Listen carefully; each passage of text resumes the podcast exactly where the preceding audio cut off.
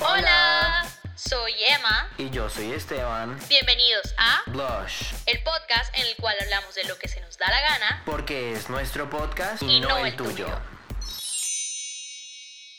Hola chicos, ¿cómo están? ¿Cómo va todo? Hola Esteban, bienvenidos a un nuevo episodio. Hola Emma, ¿cómo, ¿Cómo estás? Eh, hombre, bien. Yo estoy bien. Acabo de pasar en nuestro primer episodio. Entonces, pues, o sea, por ese lado yo creo que yo creo que es bastante bastante chévere, bastante bacano, bastante interesante. Eh, espero que les haya gustado a todos ustedes, chicos. Sí, sí, antes de poder continuar con este episodio deberían ir a escuchar el anterior en donde nos presentamos un poquito y hablamos un poquito de nosotros. Pero ya podemos empezar este. Ya tengo mi café. Esteban ya está allá en su casita y yo en mi casita porque estamos social distancing. Y pues aquí estamos a hablar un poquito sobre algo bastante interesante. Pero antes de poder entrar en el tema como tal, vamos a hacer nuestra bella rutina. Ya nos saludamos, ya todo. Y vamos a entrar en la obsesión de la semana. ¿Cuál fue tu obsesión de esta semana?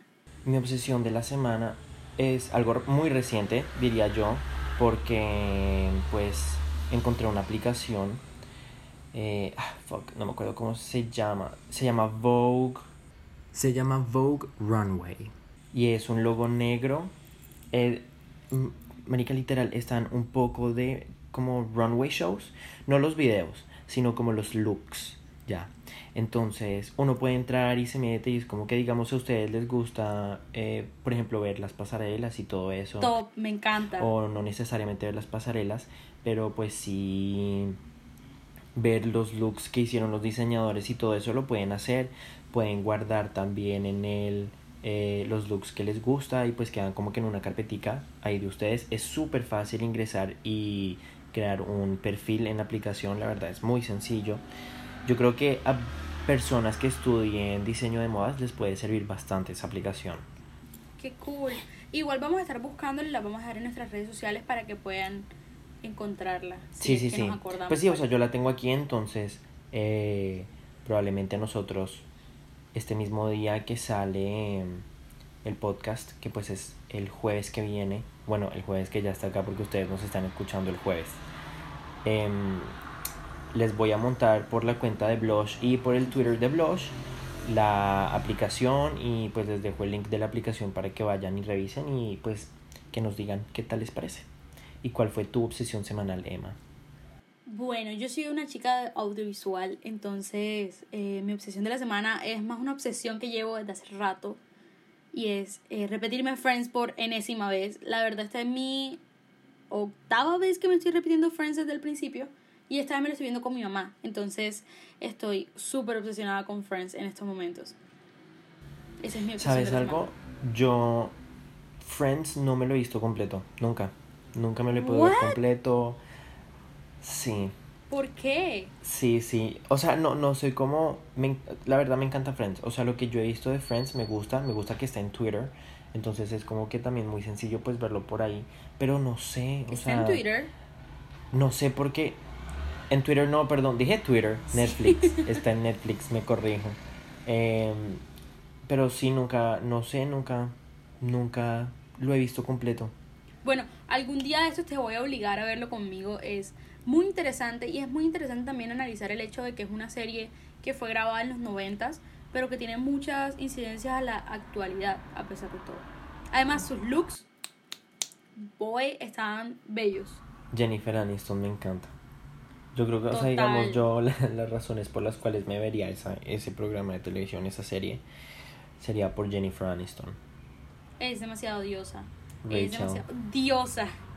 Rachel es como lo- el icono del momento. Y sigue siendo un icono porque esa mujer no envejece. Esa mujer no sé cómo hace. Bueno, yo creo que eh, hablando de iconos, no sé si eso es una muy buena introducción para el tema, pero hablando de iconos, eh, acaba de pasar un momento pues bastante icónico, cosas que pasan anualmente y pues es básicamente Pride Month o el mes del orgullo y es muy importante hablar de este tema. Yo creo que, bueno, más que todo, o sea, para mí es muy importante, siendo yo parte de la comunidad LGBTQ Y, y pues sí, dijimos, hombre, ¿por qué no hacer, por qué no hacer un, un episodio hablando sobre esto? Sobre el mes del orgullo, no sobre la comunidad, porque sobre la comunidad hablaremos después. Sí, eso es un tema... eh, de, de la comunidad podemos sacar muchos temas interesantes, porque siento que es un tema que vale la pena discutirlo y hablarlo, porque hay muchas personas que no tienen ni idea de muchas cosas, y entre esas soy yo. Que la verdad es que antes de este episodio no tenía ni idea de demasiadas cosas, entre ellas por qué se hacía el mes del orgullo. Yo siempre lo respeté, siempre lo he respetado muchísimo porque siento que es muy importante que lo hagan, pero la verdad es que no sabía exactamente la razón por la cual estaban eh, la idea de celebrar este mes. Y ahora que lo leí ya sé un poquito de eso.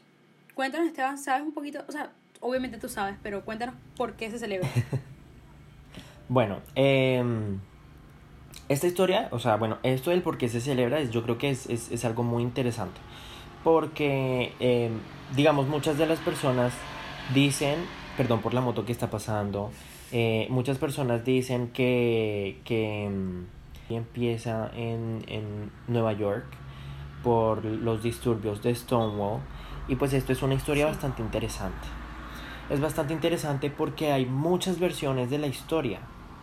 Entonces es, es, sí, es como chistoso, es como, es, Claro. es gracioso.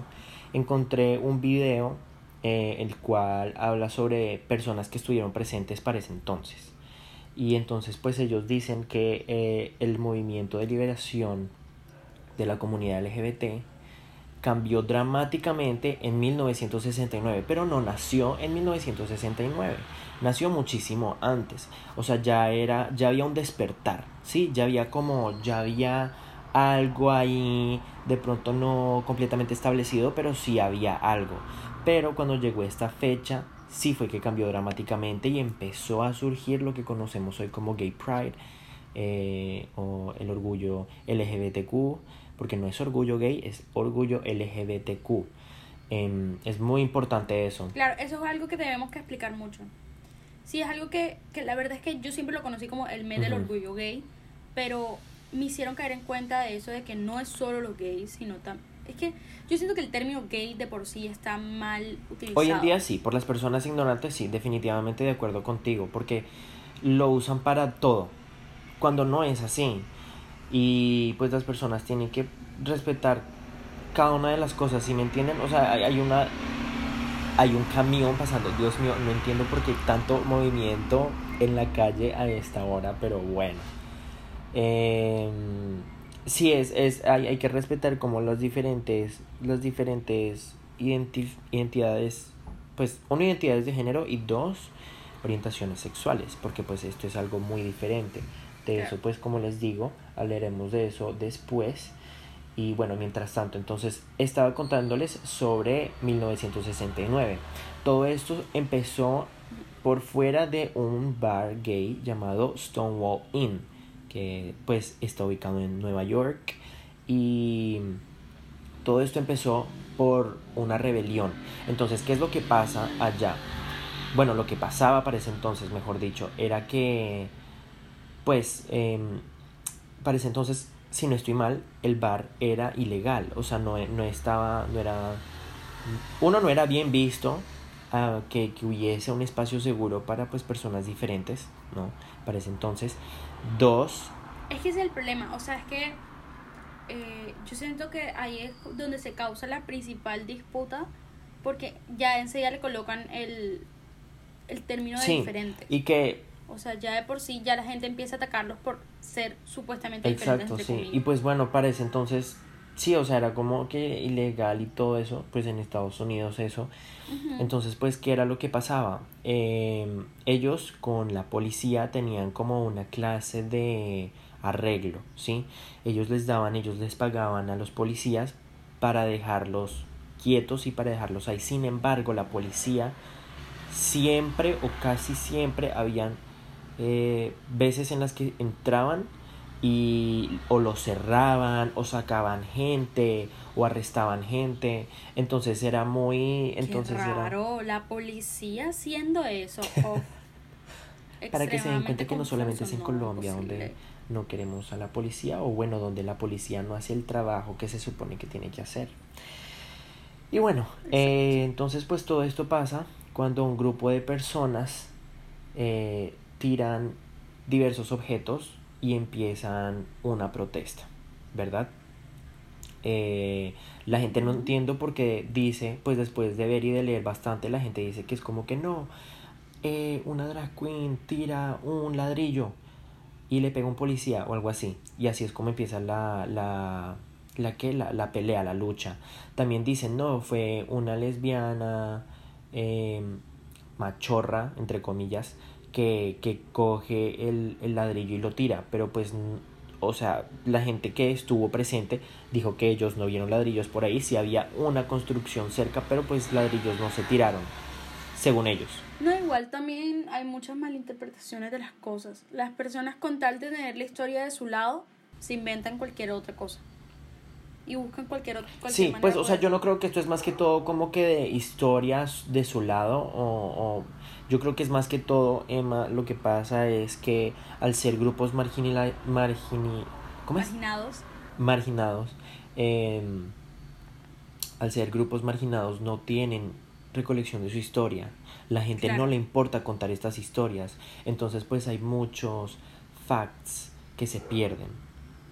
Hay Claro muchas que sí. cosas que no, que no, la gente no habla o la gente no dice o pues se pierden. Si me entiendes? Es como literal la historia eh, de la comunidad LGBT muchas veces fue pasada pues por medio de historias que se contaron verbalmente.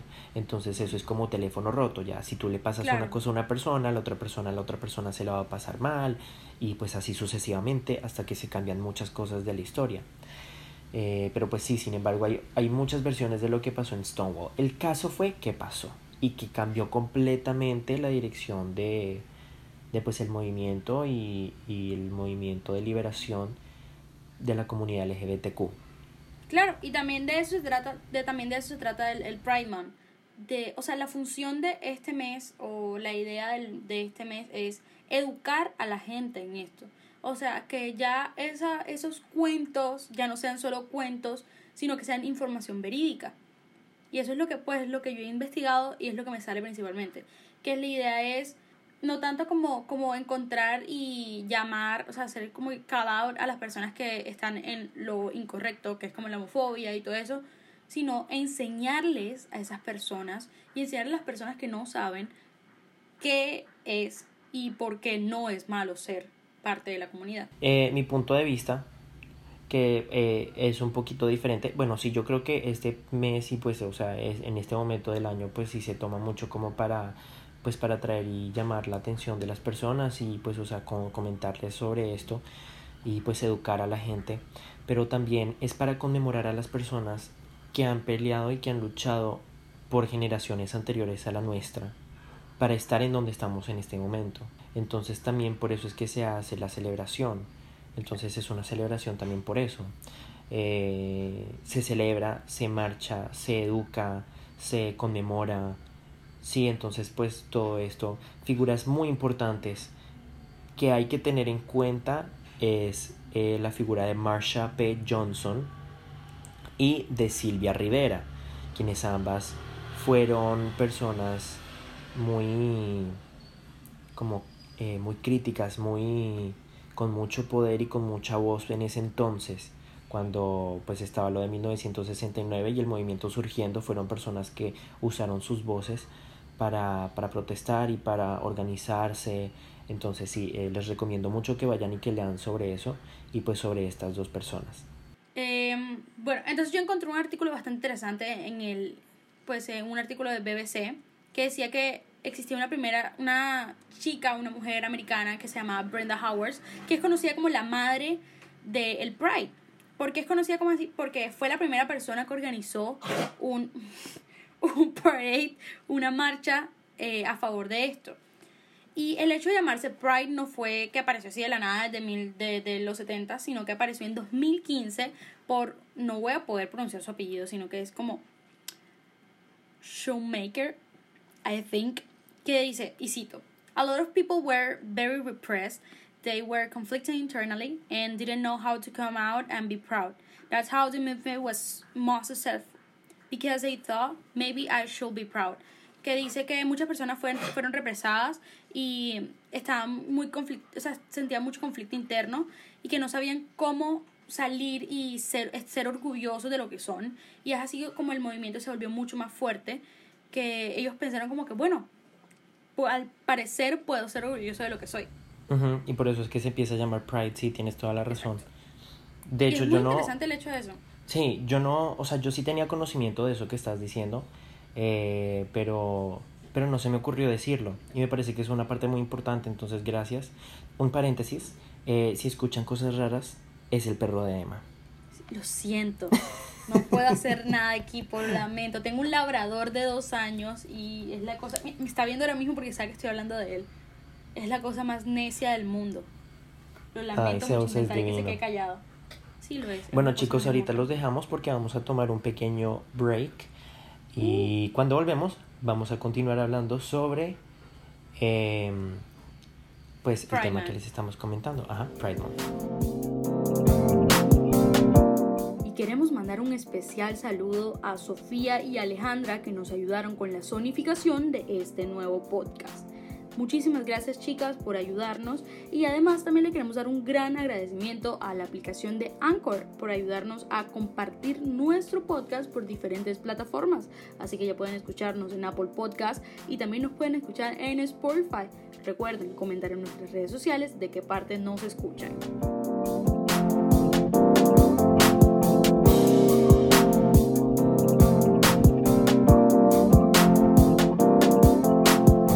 Hola chicos, ¿cómo están? Ya volvemos de nuestro, ya volvimos de nuestro break de 5 minutos y pues vamos a continuar hablándoles sobre el Pride Month y me gustaría hablar sobre una cosita controversial. Em, yo no sé si ustedes se dieron cuenta que en Twitter ayer estuvo en tendencia pues aquí en Colombia una cosa bien interesante y bien extraña llamada orgullo hétero. Pues obviamente las personas pendejas que no saben del tema eh, se escandalizan y pues quieren eh, tener su orgullo hétero. Yo ayer eh, básicamente hice un completo, un completo rant en Twitter de porque no tiene que haber eso, ¿sí? O sea, es, es no lo necesitan, punto. Y pues, o sea, creo que pues se los puedo leer o pues les puedo comentar un poquito sobre esto. Y pues básicamente son nueve razones por las cuales no se necesita un eh, orgullo hetero, ¿sí? O una parade o un mes del orgullo hetero. como que para explicar un poquito mejor lo que la gente hacía era era que tenía esta idea de que porque son heteros y porque son hete- heteros porque son heteros y porque son eh, no son parte de la comunidad dicen como ay ellos tienen su momento de brillar yo también quiero mi momento de brillar así que voy a crear ese hashtag de orgullo hetero y claramente las K-pop stands son las mejores del mundo porque llenaron ese hashtag lleno de información de K-pop y no prestaron mucha atención a lo que decían este grupo de gente rara. Sí, y sabes que también llenaron, llenaron de banderas de payaso. Bueno, empezando con, con, con esto del hilo de Twitter antes de que, de que se nos vaya mucho del tema.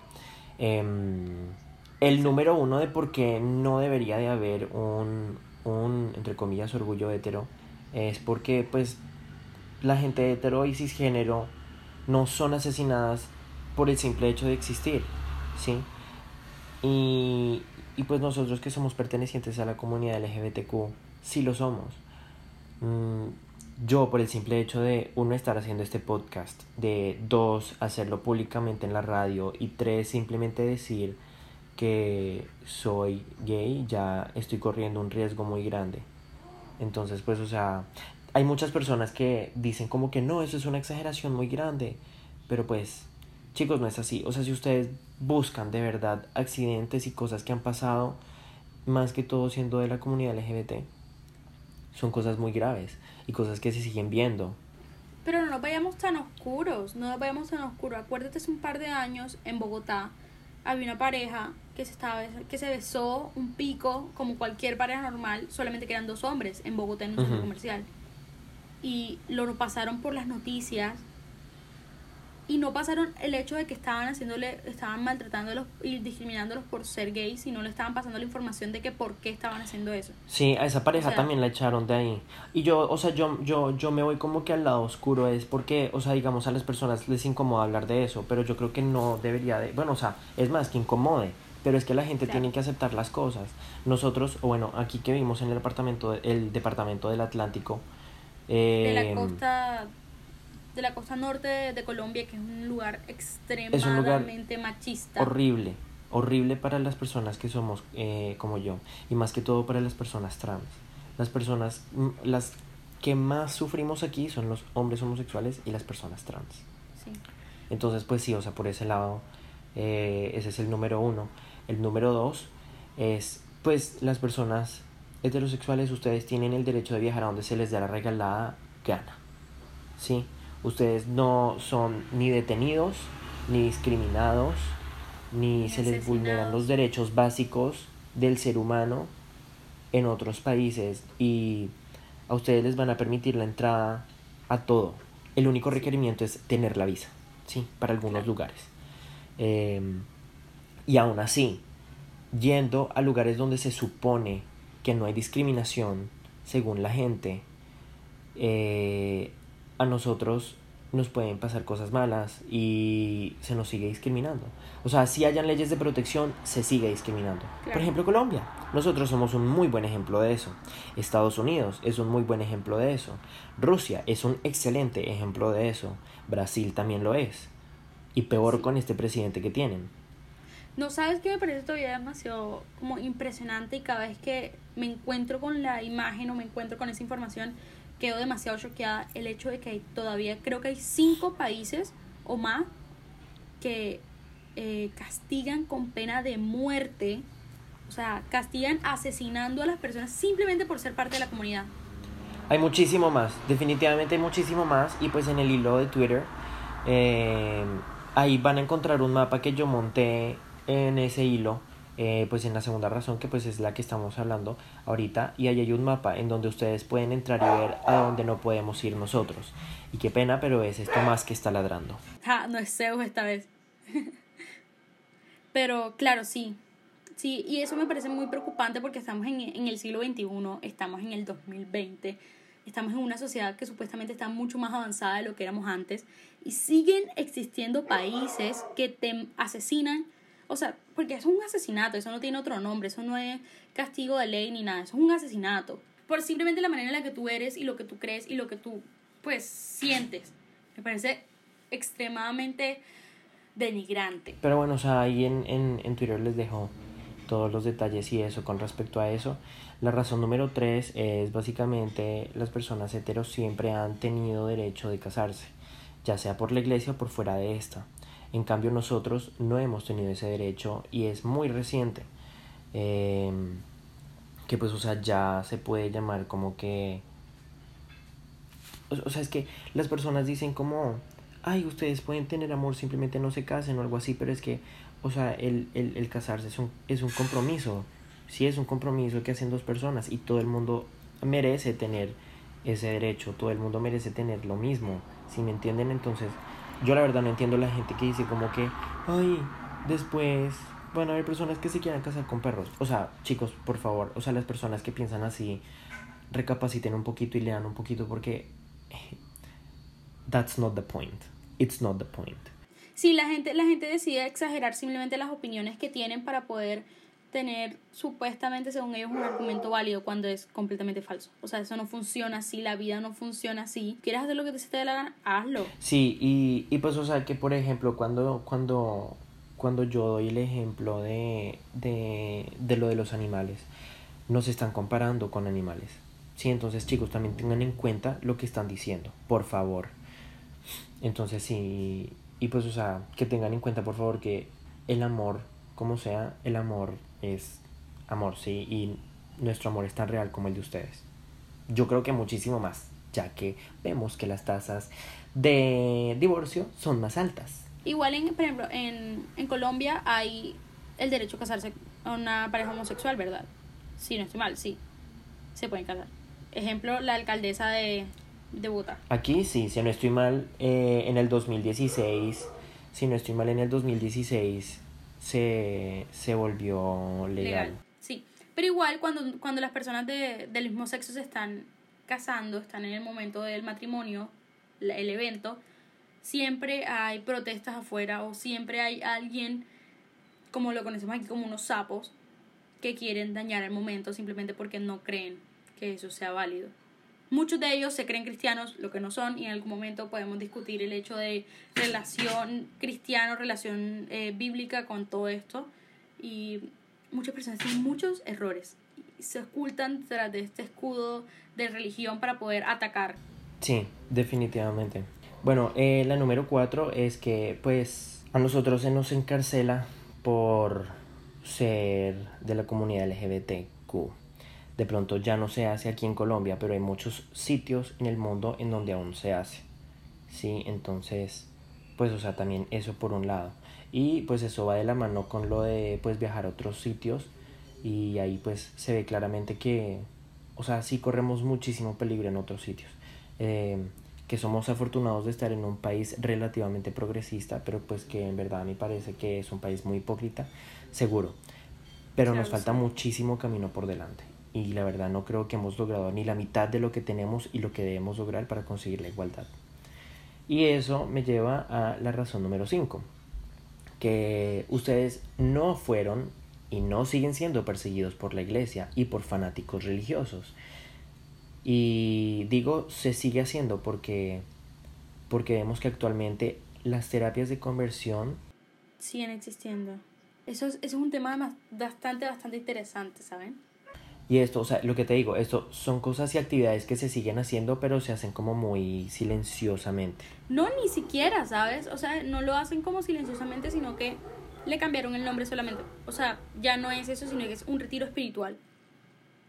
Yo tengo el caso de que yo fui a un retiro espiritual hace un par de años y en ese querido retiro había un par de eh, chicos que eran gays. O sea, era un, era un retiro mixto y chicas que eran lesbianas y eran obligadas por su familia extremadamente católica para llevarlos a este retiro. Y en el retiro lo que empezaron a hablar, empezaron a decir un montón de cosas como no, que eh, ser gay es castigado por la, por la Biblia. Empezaron a sacar eh, textos bíblicos fuera de contexto para poder explicarles a ellos y hacerlos obligatoriamente que pensaran que eso estaba mal. Y éramos, teníamos como que 14, 13 años. Yo no tenía ni idea de qué estaban hablando, la verdad no entendía muy bien el, el, el mundo del, de, eh, de la comunidad gay y de la comunidad LGTBIQ más. Pero yo sé que esas personas se estaban sintiendo muy mal y muchos de esos, o sea, hay- aquí en Colombia esos retiros al menos no son tan fuertes, pero en Estados Unidos hay casos de retiros que son como si fueran conventos de monjas, como conventos de padres, así, algo así como que extrem- eh, súper extremo, y hacen terapia de shock y hacen cosas demasiado, demasiado extremas que me parecen inhumanas. Exacto, y que se supone que son actividades ilegales, pero no se ven castigadas. No se ven castigadas. Entonces, o sea, ahí es donde yo digo que está la hipocresía, ¿me entiendes? Y bueno, también, por ejemplo, tenemos que ustedes no son discriminados en el trabajo. Y no solamente me quedo en el ámbito del trabajo, pero a ustedes no, les, no se les hace bullying en el colegio y no se les hace sentir vergüenza de ser diferentes o en la calle. ¿sí? Que también se puede convertir en violencia. Entonces, pues, o sea, también todo esto es, sigue siendo parte de esa persecución. Claro, sí. sí. Colombia, principalmente la costa donde nos encontramos, es un espacio en el que escondemos mucho eso con la mamadera de gallo y con eh, esas cosas. Pero, por ejemplo, nosotros hemos normalizado una palabra que si usted pones a analizarla, la verdad es completamente eh, mala. Ya, aunque no la utilizamos en ese contexto ya, pero en algún punto sí lo era, que es la palabra marica.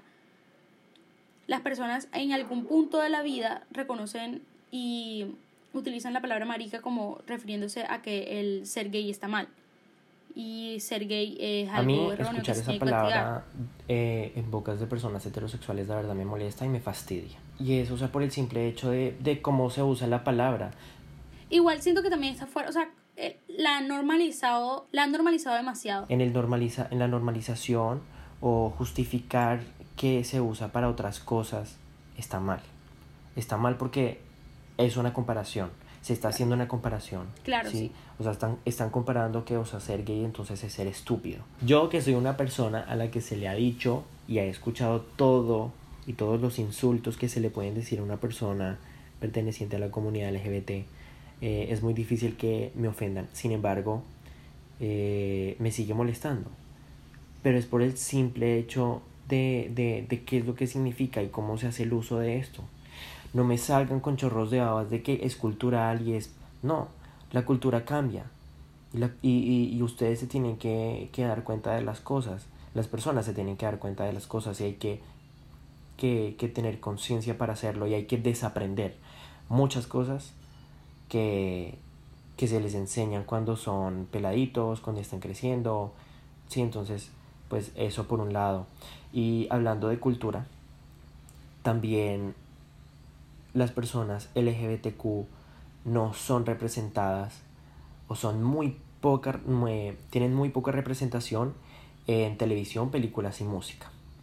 Ahora ha mejorado, si no estoy mal. Y mira que yo, de hecho, hablando de esto, eh, creo que fue en una clase de este semestre que un profesor trató de justificar o de decir que nosotros sí tenemos representación en, en los medios y en televisión y dio el ejemplo de un personaje pero ese personaje durante toda la novela fue utilizado como objeto de burla. No, iba a decir que hay muchos, hay muchos, bueno, en realidad no hay muchos, hay pocas representaciones positivas, pero hay muchas malinformaciones y, eh, o sea, en inglés se llama malconception, creo que es algo así, que es como que existe la mala información de cómo representar un gay y cómo representar a alguien parte de la comunidad, porque lo que hacen en muchas series, la verdad es que bastante antiguas, que es utilizar esto como tema de burla. Eh, si ustedes quieren ver representaciones buenas, Ricky Martin es una excelente representación. Halsey es una excelente representación. Pablo Vitar, que es una drag queen y estrella internacional pop latinoamericana, eh, es una excelente representación. Y no solo eso, sino la serie de televisión creada por Ryan Murphy, Pose, que está en Netflix y se las recomiendo, es una excelente representación. Entonces, eh, pues eso por un lado. Eh, yo no sé tus opiniones acerca de la representación del día, pues del el parade de los gays en el carnaval. Pero yo, yo he dejado de asistir, yo dejé, cuando era chiquita asistía constantemente todos los años, asistía a ese evento, porque me parecía algo muy bonito. Yo decía, me parece muy bonito, pero yo empecé a ver que a mi papá y todos sus amigos empezaban a ir simplemente con la idea de burlarse.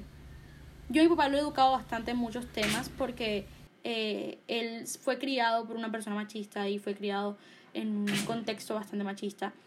Y yo le he educado y le he enseñado muchas cosas y él ha cambiado bastante su, pensar, su manera de pensar. Pero eh, este tema en específico del carnaval, no sé tú qué piensas al respecto, pero yo siento que eh, la gente a pesar de que el carnaval SA le ha brindado el espacio, las personas no han tomado ese espacio como deben. No las personas dentro de del parade, sino las personas fuera. Yo la verdad no sé cómo sentirme al respecto. Yo no, para ser honestos con ustedes, yo nunca he asistido a una marcha. Eh, no, he, asistido como por miedo y supongo que por vergüenza. Eh, nunca he ido, tengo amigos que sí han ido, pero pues yo la verdad nunca he estado en, en, en eso. Eh, y digo por vergüenza, yo creo que es más que todo como que por vivir en esta ciudad. A mí me tomó bastante tiempo construir como el self-esteem que tengo, eh, el autovalor que me tengo. Y, y, bueno, pues sí, o sea, digamos, yo hoy en día pues sí estoy como que estoy seguro que pues sí voy, o sea, relajado X. Eh, pero yo nunca he, estado en, en, nada de eso, o sea, yo nunca he ido, digamos, al carnaval gay, yo nunca he ido a, al Pride. Eh, se puede decir que entre comillas fui este año y pues porque se celebró virtualmente.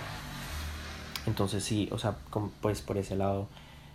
Y de hecho estuvo genial, ¿sabes? A mí me gustó bastante. Se hablaron de muchos temas muy chéveres y pues estuvo cantando, eh, dieron un concierto eh, en el cual pues participó este man y Yuri. Entonces estuvo súper bacano, súper, súper bacano. Y bueno, eh, como para ir terminando con esto porque ya se nos está medio acabando el tiempo, es que a las personas heterosexuales no se les confunden los pronombres, porque las personas, bueno, heterosexuales y cisgénero em, no tienen que corregir a las personas, en cambio las personas trans y de otras identidades de género sí lo tienen que hacer por la misma ignorancia que tienen los que no se educan y los que no están educados. Em, entonces yo creo que, que pues eso también es un punto muy, muy interesante tocarlo. Justamente hablando de eso, ayer había un programa especial en Los Informantes, creo que se llama el programa de, de, televisión, no sé si es Caracol o RCN, la verdad, pero estaban hablando del caso de eh, el Puerto, bueno, la puertorrique, no, el puertorriqueño y eh, no sé de dónde es la chica, pero es una pareja trans que va a tener un bebé. Eso es una historia que muchas personas saben, que es algo bastante público, pero la presentadora seguía y lo hacía constantemente, que era que confundía y cambiaba sus, eh, sus pronombres. Y le decía algo como que él tuvo que dejar sus senos para poder tener a eh, para poder tener a esta persona, no sé qué, y ella tuvo que hacer no sé qué cosa. O sea, lo, acabo de decirlo como supuestamente debería ser, pero ella lo hacía al revés. Ella lo decía completamente extraño y O sea, confundía a eh, todo el ella, la, la, Sí, lo dije súper confuso. ok, o sea, la persona que estaba haciendo la entrevista y que estaba haciendo el seguimiento le decía ella a él, Exacto. es lo que me estás diciendo. No le decía, en, Sí. en- no Sí, le decía eso- eso es- pero sí lo decía cuando estaba haciendo el, el, el voiceover de la historia, sí. Decía, lo decía al revés, y era como demasiado confuso. Sí, no, eso es una falta de respeto muy grande. No validar su Reconocer. existencia, no reconocer la existencia. Exacto. Sí, entonces eso es... Y, y bueno, y hablando de personas trans, eh, la última pues habla de que eh, no se les niega em, atención médica por ser heterosexuales. Todos ustedes tienen acceso a eso. ¿Sí me entienden? Puede que la gente diga como que, ay, la EPS me molesta, la EPS yo no sé qué, la EPS sí sé cuántas. Pero, mm, parce, o sea, desen cuenta de las cosas que tienen. ¿Sí? Por ejemplo, ustedes no son Alejandra, la mujer trans bogotana, que tenía VIH, que dejaron morir. Ustedes no son ella. ¿Sí? Ustedes son personas que puede que esperen bastante tiempo, porque pues el sistema de salud es un popó en este país Es una mierda. pero pero pero igualmente los van a atender. Si ustedes van a ustedes van a recibir una atención médica ustedes tienen más chance de sobrevivir. En cambio Alejandra no. Alejandra murió. Y no solo eso sino que el cuerpo de ella lo levantaron horas después de estar muerta. Sí o sea eso es algo inhumano es, es una crueldad y es una una falta de respeto muy grande o sea eso pues nada no la verdad a mí a mí toda esa situación me parece una porquería. Y nosotros tenemos un hashtag en Twitter que es hashtag justicia para Alejandra. Y es un llamado de atención para que se haga justicia, para que se explique por qué, para que haya una promesa de que no va a volver a suceder. Sí, o sea, una vida se perdió. Y entonces la gente dice, no, pero que una vida no importa, que yo no sé qué. A mí eso me parece un asco que la gente diga eso. Porque Sí. cada vida importa. Todas las vidas son importantes. Ustedes, la persona que nos está escuchando en este momento, importa. Todos importamos por igual. Sí. Entonces justicia para Alejandra. Y entonces la pelea también pues va eh, dirigida hacia la alcaldesa Claudia López en Bogotá. Porque pues si no estoy mal, hubo un comunicado en el que en el que se estaba como que pidiendo disculpas por el tema. Sin embargo, ¿en dónde están las acciones?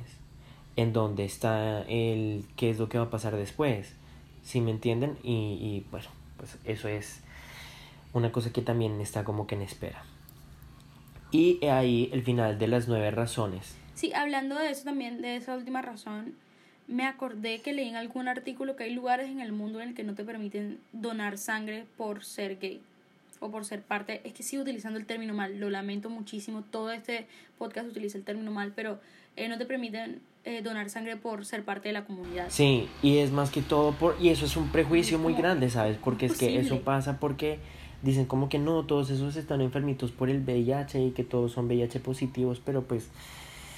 Ay, cariño, déjame decirte que tú también te puedes contagiar. Cariño, déjame decirte que mm, hay muchos heterosexuales en el mundo que también Claro. tienen esa terrible y horrible enfermedad. ¿Sí me entiendes? De hecho, hay una cosa muy interesante y es que en el Claro, sí. pasado eh, a esa enfermedad no se le estaba buscando cura, precisamente por eso, porque tenían el prejuicio de que, ay, eso es lo que va a acabar con ellos, entonces no vamos a hacer eso.